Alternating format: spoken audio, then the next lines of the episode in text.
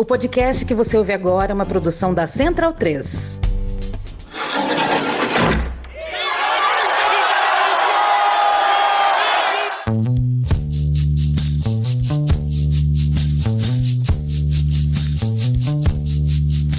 Começa agora a Guilhotina, o podcast do Le Monde Diplomatique Brasil. Eu sou Luiz Brasilino e estou aqui com Bianca Pio. E aí, gente, tudo bem? Bom, no episódio de hoje a gente recebe o filósofo Vladimir Safatli. Oi, Safatli, tudo bom? Tudo bem.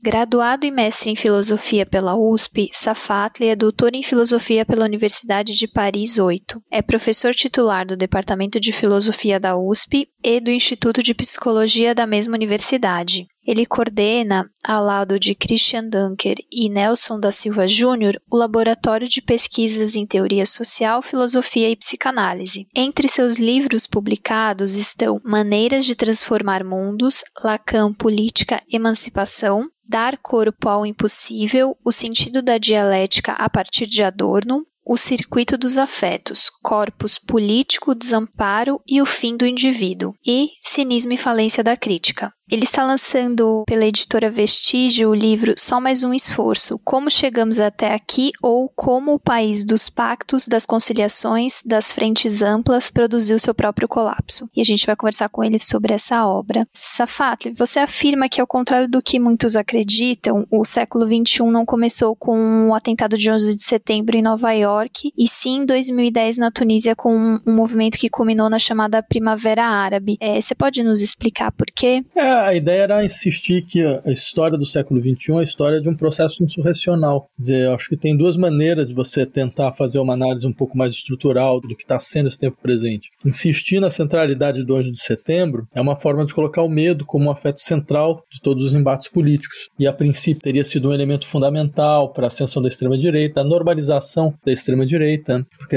o discurso da extrema-direita vai sendo, por causa disso, integrado por vários outros setores do discurso político político, a direita tradicional, centro e mesmo a centro-esquerda vai desenvolvendo uma política muito vinculada a dinâmicas securitárias de constituição do problema da segurança pública como elemento fundamental, mas não como expressão das estruturas fundamentais da desigualdade e violência das sociedades, mas como uma necessidade, digamos, da presença do Estado, né, como elemento protetor e um elemento protetor que ao mesmo tempo não só garantiria a proteção da vida social, mas também seria responsável responsável por uma insegurança social pelo fato de a todo momento colocar em risco que seria a vida de vários setores da população. Então eu queria insistir que havia uma outra lógica, uma outra compreensão do que seriam as dinâmicas inerentes ao nosso século. E ela passava pelas insurreições populares. Num século de insurreições populares, a procura de uma transformação institucional. Diria, há uma tensão entre insurreição e instituição no interior do século. E essa tensão, ela explode inicialmente, de fato, na Primavera Árabe, na Tunísia, na, no Egito, em vários outros países que foram também palcos dessas lutas. E acho importante insistir nesse aspecto, porque isso mostra, entre outras coisas, como o eixo fundamental do século. Bem, tem ainda uma metáfora bastante interessante, a meu ver. O eixo fundamental do século não se dá em Manhattan, não é o centro do capitalismo global que define, então, toda a potência afetiva do século. É a periferia. Há uma pequena cidade na Tunísia, a autoimolação de alguém que era um, um vendedor, feirante. Então acho que isso talvez seja muito mais honesto com as dinâmicas concretas do nosso século. Para seguir falando sobre a periferia né, do capitalismo, você localiza a conjuntura brasileira atual num contexto regional mais amplo é, no caso, o contexto latino-americano e a sua inserção aí periférica no capitalismo. Por que, que isso é importante para entender a situação atual do Brasil? Olha, eu diria o seguinte, porque o Brasil tem uma tendência a se ver como uma ilha no interior da América Latina, como se os processos latino-americanos fossem completamente exteriores ou estranhos às dinâmicas internas do nosso país. Eu acho isso completamente equivocado. Quem conhece um pouco a América Latina sabe como você tem processos muito semelhantes e que ocorrem mais ou menos ao mesmo tempo ou com um certo diferimento e então acho importante duas coisas. Primeiro, entender, digamos, o que foram esses anos da esquerda brasileira no poder dentro de um contexto mais amplo, que é o contexto dos progressismos latino-americanos, que tiveram várias formas, várias figuras, tem o seu eixo, que é a expressão da maneira com que o continente lida com as dinâmicas integradoras do populismo de esquerda e com seus limites também. Então acho que esse era o primeiro fato. E o segundo também era lembrar que, contrariamente a outros países latino-americanos que conseguiram desenvolver um processo processo de transformação estrutural a partir de insurreições populares, ou pelo menos tensiona, as insurreições tensionam as dinâmicas do país. No caso brasileiro, era um caso um pouco mais complicado, porque você tinha uma dinâmica contra-insurrecional popular, que é o fascismo brasileiro, que acho que foi, na verdade, o grande objeto negligenciado nos últimos 20, 30 anos, tanto pela classe intelectual pelo mundo acadêmico, pelo mundo universitário, pela classe política. Então, acho que isso nos obriga a uma revisão profunda, não só do que é de fato a história brasileira, mas quais são as tendências que constituem o seu processo político. É, e ainda dentro desse contexto latino-americano, como é que você analisa essa onda aí progressista e também os seus limites agora nessa né? crise que ela vive agora. Qual que é a relação disso com o neoliberalismo, né? com a ascensão e a consolidação do neoliberalismo aí depois de décadas? Olha, em larga medida, vários setores da esquerda latino-americana e principalmente a esquerda brasileira acreditou que era possível criar uma espécie de neoliberalismo de rosto humano. Não é por acaso, veja inclusive como até a gramática de lutas da esquerda brasileira, ela se neoliberalizou de maneira muito forte. Né? Então você, por exemplo, vê pessoas muito ligadas aos embates sociais brasileiros falar, por exemplo, de empreendedorismo periférico, só para ficar entre vários exemplos, né? que demonstra que há uma questão, me parece muito explícita a respeito dos limites dos processos de transformação, que vem do fato de que Bem, ele acreditou que poderia ser um laboratório de capitalismo que tivesse aí recuperando, recuperasse alguma coisa do que era o estado do bem-estar social dos anos 50, sabe, criar um sistema mais ou menos de segurança, seguridade muito mínimo, muito miserável, se você pensar de maneira concreta, mas que foi vendido como uma engenharia política, engenharia social extremamente avançada, né? Mas mostrou sua fragilidade, mostrou sua precariedade e acho um dado importante, porque normalmente a gente fala sobre o colapso da esquerda brasileira como se fosse o resultado das suas virtudes, exatamente pelo que ela quis fazer de transformação. Ela se confrontou com resistências por todos os lados, setores mais arcaicos da sociedade, ela te deram um golpe. Bem, isso é só metade da história, né? Porque tem uma outra parte, né? E são as contradições internas do processo que esses progressistas tentaram realizar. É, isso não é só uma coisa própria do Brasil, a gente vê em outros países latino-americanos, o caso argentino também é um outro caso bastante exemplar, só que nenhum deles tinha um problema que o Brasil tinha, né? que era não ter conseguido nenhum acerto de contas com os atores da ditadura militar e ficar numa situação de extrema vulnerabilidade à ressurgência desses atores, como a gente vê agora, maneira com que as Forças Armadas no Brasil se transformaram num ator político central. Diga-se passagem, algo que não acontece em nenhum outro país latino-americano dessa forma, com essa intensidade hoje. Agora falando sobre o o neoliberalismo em si enquanto um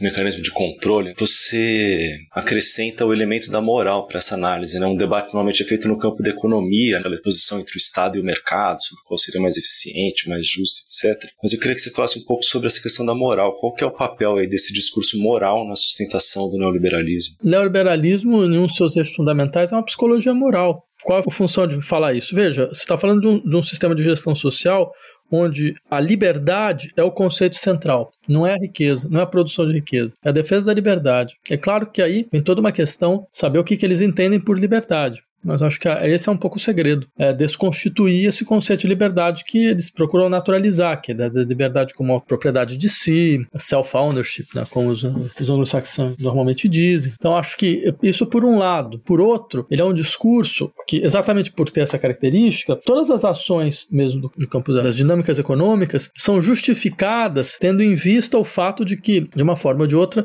o Estado ele deve ser o defensor dessa liberdade. Mas o defensor não no sentido de um, um ente que sai de cena, mas um ente que se apresenta de maneira muito mais forte. Por exemplo, no final da década de 30, quando foi feito o primeiro grande colóquio onde se discute o neoliberalismo, organizado por um, jornalista da época chamado Walter Lippmann, o diagnóstico geral era mais ou menos o seguinte: o liberalismo clássico, o chamado liberalismo manchesteriano, tinha errado, porque a gente está falando do final dos anos 30, então até o capitalismo era keynesiano, além de você ter o comunismo em ascensão, você ter os regimes, regimes autoritários fascistas. O argumento central era que o liberalismo liberalismo de estilo clássico estava em declínio, porque ele acreditava que era bastava você retirar o Estado e quase que naturalmente brotaria o espírito empreendedor, as dinâmicas concorrenciais, ou seja, brotaria uma espécie de homo econômicos que era natural né, dentro da natureza humana. De uma certa forma. E o que o neoliberalismo vai insistir, daí porque eles falam, não, isso é uma outra coisa, é não, é necessário uma intervenção brutal do Estado para que a liberdade seja produzida. E essa intervenção brutal significava, por um lado, despolitizar a sociedade. Como é que o Estado intervém? Ele não, ele não vai intervir na regulação econômica, é verdade. Ele vai intervir na despolitização da sociedade. Então ele vai intervir de forma violenta, impedindo a força de influência e de contestação de todos os setores que colocam em questão uma noção de liberdade econômica, que é a liberdade econômica própria do liberalismo, do chamado livre empreendimento. Né? Chamado porque a gente sabe muito bem que as coisas não funcionam dessa forma. Mas se por um lado você despolitiza a sociedade, por outro o Estado então ele garante esse campo que vai ser o campo do desenvolvimento das forças do livre mercado, né? do rule of law, como dizia o Hayek, Friedrich Hayek, que paira acima de toda e qualquer outra forma de racionalidade econômica. Agora, como a gente sabe muito bem que esse rule of law significa, entre outras coisas, a preservação da capacidade de ganho dos setores da sociedade capitalista que foram beneficiados por uma lógica feudal do capitalismo, ou seja, as famílias são as mesmas, né, os processos de concentração estão mais ou menos nas mesmas mãos, então, na verdade, a gente sabe muito bem o que significa esse tipo de liberdade. A liberdade de espoliação máxima dos setores mais vulnerabilizados da sociedade, que agora não vão ter mais os autores constituídos que estão, possam possam se desdobrar minimamente, de forma minimamente presente no, no campo dos embates políticos. Porque você tem um Estado violento, um Estado que vai utilizar duas estruturas de violência: a violência social e policial contra todos os setores que questionam então, os princípios do livre mercado, e você vai ter também a violência psíquica. Então não é à toa que o neoliberalismo ele, ele compreende a educação como elemento fundamental, né? que o embate ele vai ter na educação um dos seus elementos centrais, porque trata na verdade de você constituir uma daí a ideia de uma internalização de um princípio psíquico um princípio que seja uma adaptação completa em todos os, os horizontes da vida, né? uma adaptação completa à racionalidade econômica, algo que é muito diferente, de fato, pelo menos de uma certa, de uma certa forma, do liberalismo clássico. O Adam Smith, por exemplo, se você pega a teoria dos sentimentos morais e a riqueza das nações, quase acha que são dois autores diferentes. Tem uma mudança de tom muito forte nos dois casos, que não é exatamente o caso dos autores neoliberais. Depois de muitas décadas de neoliberalismo, a partir da crise econômica de 2018, tristemente, quem acabou conseguindo conseguindo construir um programa alternativo a esse modelo neoliberal e colocá-lo em prática em alguns países acabou sendo a extrema-direita. Por que, que você acha que isso aconteceu? A questão da extrema-direita e do neoliberalismo acho que é uma questão muito mais complexa, no sentido de que ela tem pelo menos duas posições mais ou menos contraditórias. Na Europa, a extrema-direita, ela de fato ela foi antiliberal. Ela é, continua sendo antiliberal. Basta ver, por exemplo, na França, o discurso da extrema-direita, do ponto de vista social e econômico, muitas vezes flerta com programas de esquerda, recuperando uma certa matriz, meu. O nazismo sempre teve essa duplicidade, né? Você tem um nazismo de esquerda, o pessoal pode ficar com raiva de lembrar isso, mas isso é, é historicamente verdadeiro. São os irmãos Strasser. Você tem os setores que vinham um pouco das lutas sindicais e que depois, com a noite das facas longas, foram assassinados ou foram expulsos do comando, alto comando nazista, porque então os nazistas eles fazem um acordo com a grande indústria, né? O que vai permitir um governo tranquilo. Então você tem esse, setor, mas o extrema-direita latino-americana é diferente, porque a base dela é neoliberal, é o neoliberalismo mais brutalizado. O Brasil é um exemplo clássico, mas todos os outros atores da extrema-direita latino-americana têm mais ou menos essa característica. Isso vem um pouco, eu diria, do fato do Chile ter sido o grande laboratório neoliberal que a gente conhece, sobre o regime Pinochet. Então você tem essa matriz, percebe? A expressão mais desrecalcada do neoliberalismo autoritário, ou, para ser mais preciso, do caráter autoritário do neoliberalismo, de uma lógica socioeconômica que se autolegitima a partir de um discurso da liberdade. É o caráter autoritário dessa forma de liberdade, que está sendo explícito, digamos, nos embates da extrema-direita latino-americana. E o caso brasileiro é um caso absolutamente exemplar. É muito interessante como é que a coisa se junta. Se junta mais ou menos da seguinte forma: é um Estado que se desresponsabiliza de qualquer dinâmica de solidariedade possível, então ele sai de cena como o Estado protetor protetor, ou mesmo como Estado que de uma certa maneira possa ser cobrado por isto. E ele não, não é nem sequer cobrado, porque afinal de contas, as pessoas, se elas querem a liberdade, elas também têm que ter a sua responsabilidade, né? um pouco esse é o discurso. Elas não podem querer ser livres e esperar que o Estado garanta processo de solidariedade, que a sociedade ela tem estruturas, digamos, de solidariedade que organizam o tecido coletivo. Isso sai de circulação. Então você tem essa dinâmica. Só que é claro, isso significa, entre outras coisas, você conseguir gerenciar o tipo de, de desespero social que isso produz, um desespero desespero que dá muitas vezes em várias formas de revolta. Então você precisa de dinâmicas, como a gente vê no Brasil muito claramente. Você precisa de chacinas periódicas, você precisa de cortar a grama, se você quiser utilizar uma, uma metáfora militar, precisa intervir periodicamente para cortar a grama, para impedir que essa revolta se cristalize em alguma coisa. Então você precisa de chacinas periódicas, porque isso é a maneira que o Estado tem de mostrar a setores da população que eles são matáveis, que eles podem desaparecer, que não vai acontecer nada, então que eles fiquem no seu lugar. Avançando um pouco agora, entrando no governo Lula aqui no Brasil, por que, que você acha que essa primeira experiência da esquerda brasileira no poder foi a repetição de uma estratégia populista de extração getulista? E acho que também era interessante explicar o termo populismo que você utiliza no livro. Duas coisas. Num debate que eu fiz em cima desse livro, entre outras pessoas, a professora Leda Paulani, ela até lembrou de uma questão que me pareceu bastante interessante, que ela falou, olha, a comparação ela não é completamente devida, porque Getúlio ele deixa algumas coisas como saldo para os processos de constituição de direitos trabalhistas, que vão se perpetuar durante décadas. E o caso do Lula, quer dizer, você tem ajustes, mas são ajustes que se mostram muito frágeis, é muito frágeis, tanto que eles desaparecem, e você tem um processo que nunca foi um processo de luta contra a desigualdade, falo isso já há um tempo, foi um processo de capitalização dos pobres, que é uma outra coisa, completamente diferente. Luta contra a desigualdade é quem está embaixo sobe, quem está em cima desce. Só que no caso brasileiro não teve isso de quem está em cima desce. Os ganhos da elite rentista brasileira ficaram intocados, absolutamente intocados. O que puxou, bem, se a gente sabe, teve explosões de preços nas grandes cidades. São Paulo e Rio se transformam em duas das dez cidades mais caras do mundo no período 2010-2015. Vocês devem lembrar disso. Por exemplo, só para vocês terem uma ideia, de 2008 até 2013, se eu não me engano, o preço dos imóveis em São Paulo triplicou, três vezes mais. Então, ou seja, isso aqui são resultados, são sintomas desse processo, onde você tem só uma capitalização dos pobres, você não tem uma luta contra a desigualdade. Isso contextualizando essa discussão. Por outro lado, diria assim, populismo é um termo bastante ingrato, né, porque você tem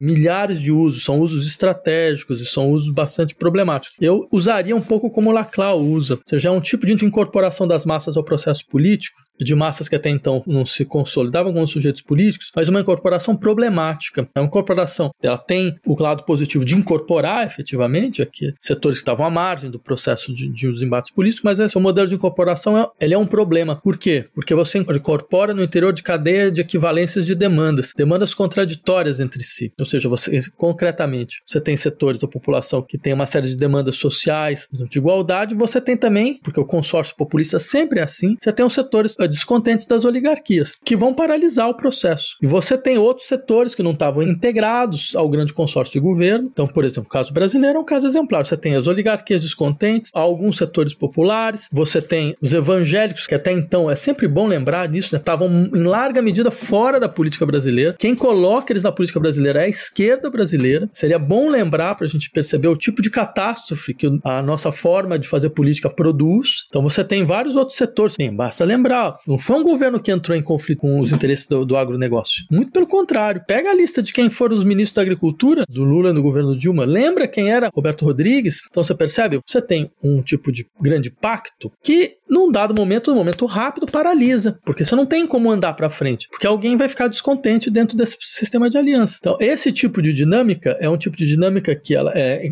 constituinte da história brasileira, porque o Brasil ele tem uma polaridade. Ele oscila entre uma república de oligarcas e as suas dinâmicas populistas. E, diga-se passagem, são que as populistas, como eu havia dito, ela, ela não expulsa a oligarquia, ela reintegra em uma outra configuração. Então, acho que seria honesto da nossa parte levar a sério esse tipo de, de limitação, pensar quais são as contradições imanentes e o que, que a gente poderia produzir daqui para frente.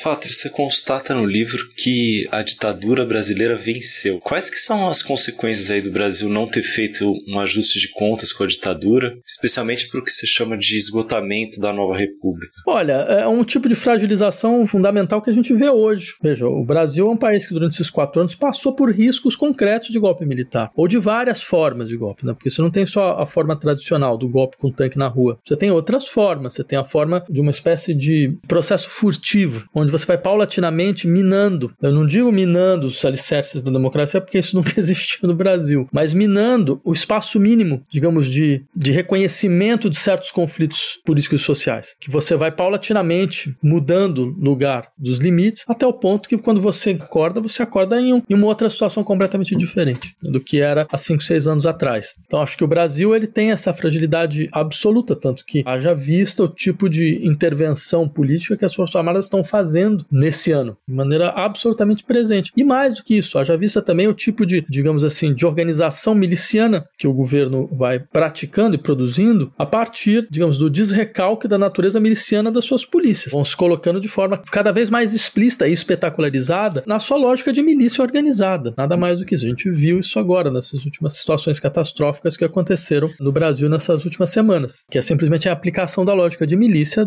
à, população civil em geral, que é uma coisa que sempre existiu, quer dizer, desde os esquadrões da morte, desde a escuderia Lecoq dos anos 60 e 70, se por um lado, na época da ditadura, ela podia fazer isso de forma impune, na época da redemocratização, você tinha uma aparência que você tinha que preservar. E essa aparência foi para o espaço. E eu diria, quando a aparência vai para o espaço, isso não é anódino. Alguma coisa a mais se produz. Não que eu faça aqui uma defesa do jogo de aparência, mas simplesmente eh, lembrar disso. Você tem mais um estágio de intensificação quando até a aparência não conta mais. E você acha que o lulismo tinha a chance de perdurar por muito tempo? E eu também queria saber, na sua opinião, qual que era a fragilidade estrutural desse modelo? Pergunta boa. Não, eu acho que não. Eu acho que o que aconteceu em 2013 era a marca do, de que o processo tinha se esgotado e que era necessário a esquerda brasileira ir aprofundar em outro caminho, que ela não conseguiu fazer. Não só não conseguiu fazer em 2013. A gente faz, faz quase 10 anos que 2013 aconteceu. Então, assim, os últimos 10 anos é simplesmente a constatação de que a esquerda não consegue ir para nenhum outro lugar. Você me pergunta quais são as contradições mais fortes, contradições principais desse processo. Eu, eu diria o seguinte: ele é um processo que ele, por um lado, ele vai consolidando, dito um processo de capitalização dos pobres. Sim. Você tem um aumento de 50% do valor real do, do salário mínimo, certo? você tem uma dinâmica que permite uma certa ascensão social, a chamada nova classe média, todo esse discurso que foi muito presente naquele momento. Só que, por outro lado, você tem um processo de concentração brutal dos atores econômicos. O sonho de desenvolvimento era um capitalismo monopolista de Estado de uma certa forma, onde o, o, Estado ele financiava a formação de grandes monopólios. Haja vista qual foi a função do BNDES né, durante todo esse tempo, nessa consolidação, uma estrutura monopolista da economia brasileira. Mas eu acho que o dado mais contraditório é que esse processo de crescimento, ele é ao mesmo tempo o responsável pelo tipo de colapso que a economia vai produzir. Porque esse crescimento, eu havia dito para vocês, ele é um crescimento tanto da capitalização dos pobres, quanto é um crescimento de concentração. De Os números que o Piketty trouxe há um tempo atrás lembravam isso. A classe alta, ela aumenta a sua renda nos governos da esquerda brasileira. A classe baixa também aumenta a sua renda. A classe média diminui a renda. Isso explica talvez um pouco do que se costuma chamar o ressentimento da classe média. Bem, ela, ela de fato ela perde alguma coisa. Então, mas isso é um dado muito significativo. Eu lembraria a vocês, por exemplo, você pega o índice do IDH, que é o índice que mede desigualdade econômica e social. O que acontece dentro desse processo é que em 2013, quando se encerra então todo esse ciclo, o IDH brasileiro tinha voltado aos patamares dos anos 60. Essa foi a grande conquista que a gente fez. É um tipo de conquista extremamente limitada extremamente limitada. Ah, mas tinha espaço para fazer outra coisa? Mas não tinha espaço para fazer outra coisa, não tem nem como saber, porque nem se tentou. Que você pode ter garantia de que não tinha espaço? Um governo que tinha 84% de aprovação popular, eu, nunca isso vai acontecer mais no Brasil, nunca mais. É um governo que, por exemplo, só para lembrar várias outras coisas, veja, é um governo de pessoas que vêm do sindicalismo e até hoje, até hoje, a jornada de trabalho no Brasil é 44 horas. Não teve um momento de tensionamento político para diminuição da jornada de trabalho.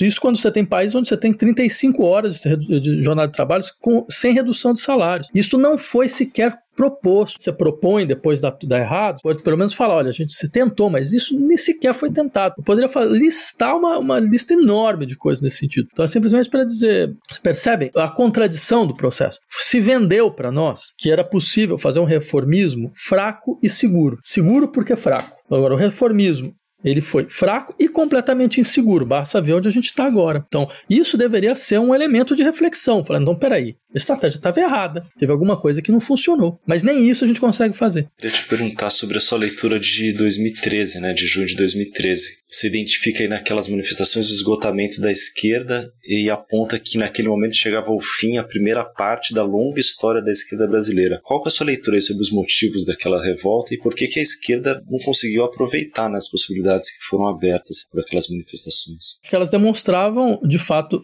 as contradições imanentes do processo de crescimento brasileiro. É o fato de que essas pessoas começaram a participar do, da ascensão social, elas sentiram muito claramente o teto batendo muito rapidamente. Eram famílias que começaram a ter novos gastos, gastos em educação, gastos em saúde, gastos em transporte, e nada disso era oferecido. Não é à toa que se fala ah, das pautas de 2013, era, era o começo do fascismo nacional. Isso, isso tudo eu acho absolutamente indefensável. Basta lembrar o que eram as pautas. Boa parte das pautas eram, sei lá, que era educação padrão FIFA, né? Ou seja, eram pautas muito claras do ponto de vista das demandas sociais e econômicas. Você teve 2.050 greves em 2013. 2.050. É maior número de greves da série histórica brasileira. E não é classe média que fez greve, não. Então, acho assim: você tem um descontentamento social muito forte. Esse descontentamento não foi ouvido enquanto descontentamento social. É muito pelo contrário. Então, o que acontece? Esse descontentamento, ele nunca é só social, ele é social e político. Porque quando você percebe, afinal de contas, que há um processo de crescimento que começou e você não vai mais participar dele, né, uma das questões fundamentais é, então, o que, que o processo político defende? Então, as dinâmicas anti-institucionais, as críticas do, do processo representativo, da estrutura partidária brasileira, elas têm seu conteúdo de verdade. É uma forma muito covarde da esquerda de tratar esse tipo de coisa como se fosse, na verdade, convites para a ascensão do fascismo nacional. Não! Até porque, diga-se de passagem, talvez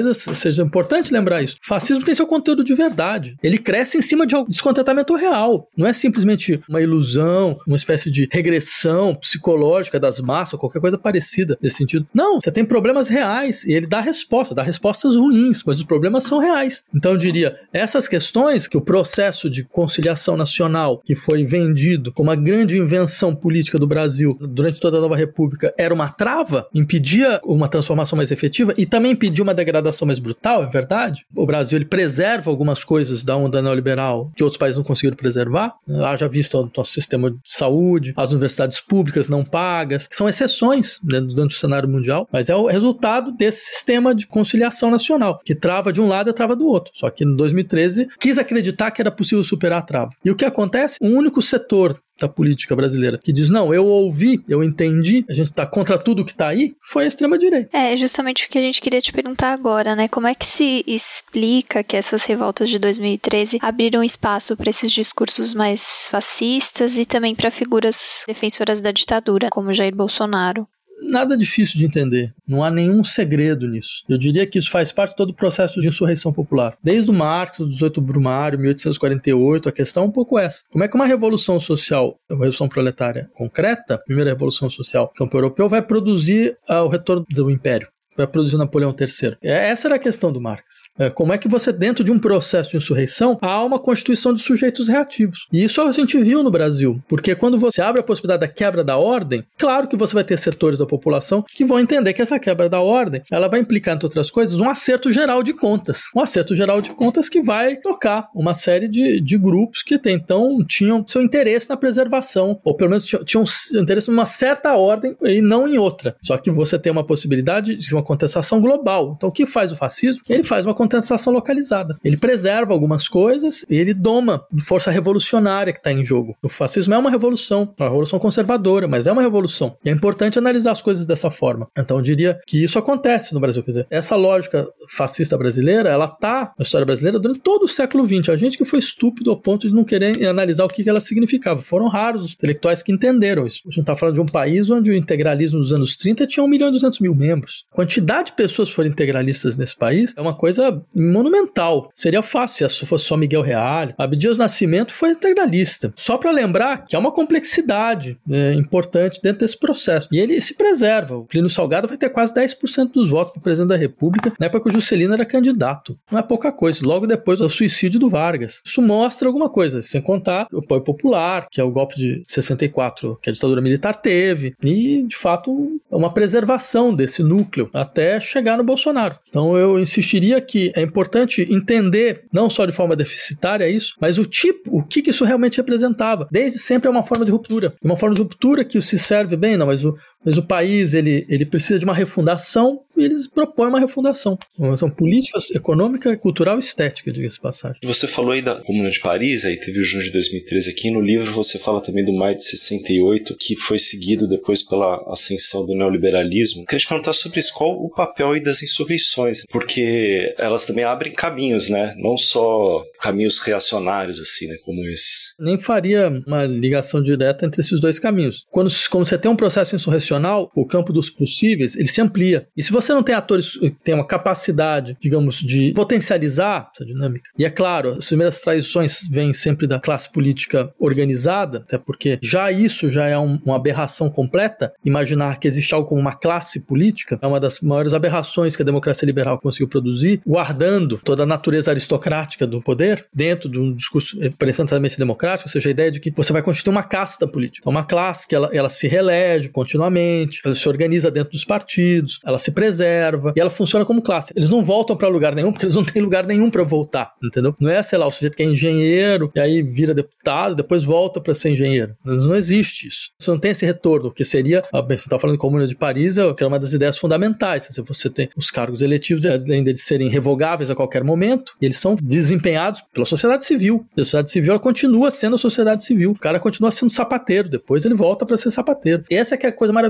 do processo realmente democrático, entendeu? Essa compreensão de que, na verdade, quando se fala do princípio de igualdade, esse é o princípio de igualdade fundamental. Qualquer um dentro da estrutura poder pode ocupar o poder. Tanto que teve uma época que, no século XIX, que se discutia a ideia da loteria democrática, né? a ideia de você escolher as pessoas ao acaso. Né? É claro que isso não foi para frente, porque afinal de contas isso significaria é, ignorar radicalmente, como havia dito, a natureza aristocrática da democracia liberal e na sua constituição. Acho que esse, esse seria um ponto importante a ser lembrado, levado em conta. E no último capítulo do livro você fala sobre a noção de representação na política moderna. Para a democracia, e aqui pensando no Brasil, né, para um horizonte de transformação social, não basta apenas né, uma multiplicidade de representantes. É, então, eu incidiria muito nesse aspecto. Acho que a gente tem, a esquerda ela tem um, um compromisso, é uma tarefa importante nesse sentido, que é pensar uma política para além da representação. Eu acho que há um fetiche da representação, que é um problema, que é um problema para qualquer luta por democracia real. Não acredito que se trata de pensar em representatividade. Eu acho que a questão ela, ela é diferente. Trata-se, na verdade, de insistir na constituição de mecanismos que possam ser mecanismos de transferência de poder. Bem, por mais que a gente possa ter críticas ao que está acontecendo no Chile, ao governo do veremos que tem pelo menos uma coisa muito interessante que ele falou uma vez, que eu acho que vale a pena lembrar. Perguntaram para ele, mas como é que você quer ser lembrado depois, quando deixar de ser presidente? Quero ser, ser lembrado como um presidente cujo poder saiu menor do que entrou. Tem menos poder agora, porque esse poder foi transferido para a sociedade. Essa é uma ideia importante, que toda esquerda deveria levar isso muito a sério. É a ocupação do poder para decomposição do poder. Uma espécie de ocupação para transferência do poder. É claro, isso aí é um problema clássico, né? Desde a ideia da ditadura do proletariado, isso normalmente não deu certo, porque a ocupação do poder acaba sendo a consolidação do poder. Só que há de se imaginar que talvez a gente esteja numa outra fase desse processo, uma fase onde é essas experiências malogradas, elas são levadas em conta. Se pode refletir esse problema a partir dessas experiências malogradas e pensar em qual deve ser então a estrutura, porque por outro lado, eu realmente acredito nisso. Acho que uma crítica abstrata das macroestruturas de proteção social, ela, ela não, não tem muito lugar. Ainda mais depois do que a gente viu na pandemia, a importância que você precisa ter de macroestruturas de proteção. Há o problema da gestão das macroestruturas de proteção, como que isso vai se constituir e de como até hoje e claro, isso é um problema, é um problema que precisa ser, ser revisto, mas é como até hoje essas macroestruturas de proteção estiveram ligadas à noção do Estado. E aí, como é que você transforma isso já é uma outra questão, mas acho que nem isso como questão a gente se coloca mais. Bom, e para encerrar, a gente queria te perguntar se você acha que atualmente tem espaço para a esquerda recuperar sua radicalidade. Sim, com certeza. Acho que se não tiver, é melhor a gente mudar de profissão e fazer outra coisa da vida, né? porque acho que é o único sentido que de fato tem agora é esse, é forçar. E eu diria que há uma demanda por isso. Acho que os setores importantes da sociedade brasileira querem isso. E esses setores eles precisam ser ouvidos. Acho que a gente precisa ter uma, uma série de respostas concretas a isso. Por mais que elas sejam difíceis serem implementadas, acho que tudo continua muito difícil quando você nem mais ousa enunciá-las. Acho que é essa a situação que a gente está hoje. Nem enunciar o que de fato a gente gostaria de realizar, a gente, a gente faz mais. Então é claro, quando você nem enuncia, a deposição já vem, já vem na enunciação. A enunciação já é uma enunciação deposta, entendeu? Já é uma enunciação é, capitulada. É, e é claro, a partir da lei da resistência dos corpos, você mira num ponto, claro que você vai conseguir alcançar um ponto um pouco mais baixo, porque tem toda a resistência. Você já mira embaixo, aí você pode imaginar onde a gente vai parar. Há um problema muito grave com a esquerda brasileira hoje, é, e esse problema precisa ser, ser nomeado tal qual, né? E o problema é esse. Ela não tem um projeto de, de ruptura social ela é a gestora, de uma certa forma, do Estado de Direito. É isso que a gente se tornou. Sendo que o Estado de Direito brasileiro é um estado de preservação de direitos para alguns e de despossessão radical para uma massa muito maior. Então não faz o menor sentido a esquerda ocupar esse lugar. Agora, ah, mas a gente precisa fazer alianças para conseguir derrotar o bolsonarismo. Então, sim, tem essa questão. Só que eu queria também lembrar vocês como a, como a resposta muito mais complicada do que pode parecer. Porque, bem, a gente entrou num processo de grande aliança. Agora, eu pergunto, eleitoralmente, quanto a gente ganhou nesse processo? Não é claro que a posição ficou mais consolidada. E mais do que isso, não é claro o que vai acontecer depois, caso ganhe, certo? o que vai ser o governo, como lidar com as frustrações que esse processo necessariamente produz. E dentro de um, um espectro no qual a extrema-direita sai ela pode até perder, mas ela sai com o monopólio da ruptura. E eu acho que isso é extremamente problemático para um país que tem a história que o Brasil teve e que precisa de uma refundação, eu digamos, estrutural que recomponha não só que teria sido as perdas dos últimos cinco anos, mas que recomponha de fato todas as promessas não realizadas de uma sociedade minimamente solidária, que a gente nunca conseguiu sequer chegar perto. Perfeito, Safatli, muito obrigado. Hoje recebemos o filósofo Vladimir Safatli. Ele está lançando pela editora Vestígio o livro Só Mais Um Esforço. Safatli, muito obrigado aí pela sua participação aqui no Guilhotina. Eu que agradeço. Valeu demais pela conversa, Safatli. Lembrando que o Guilhotina é o podcast do Le Monde Diplomatique Brasil. Para nos apoiar, faça uma assinatura a partir de R$ 9,90 e compartilhe o nosso conteúdo nas redes sociais. Estamos no Instagram, o nosso perfil é @diplomatiquebrasil e no Twitter o nosso perfil é @diplobrasil. E você também encontra a gente no Facebook barra Diplobrasil. Para sugestões e críticas, escreva para guilhotina.diplomatique.org.br. É isso, até a próxima semana.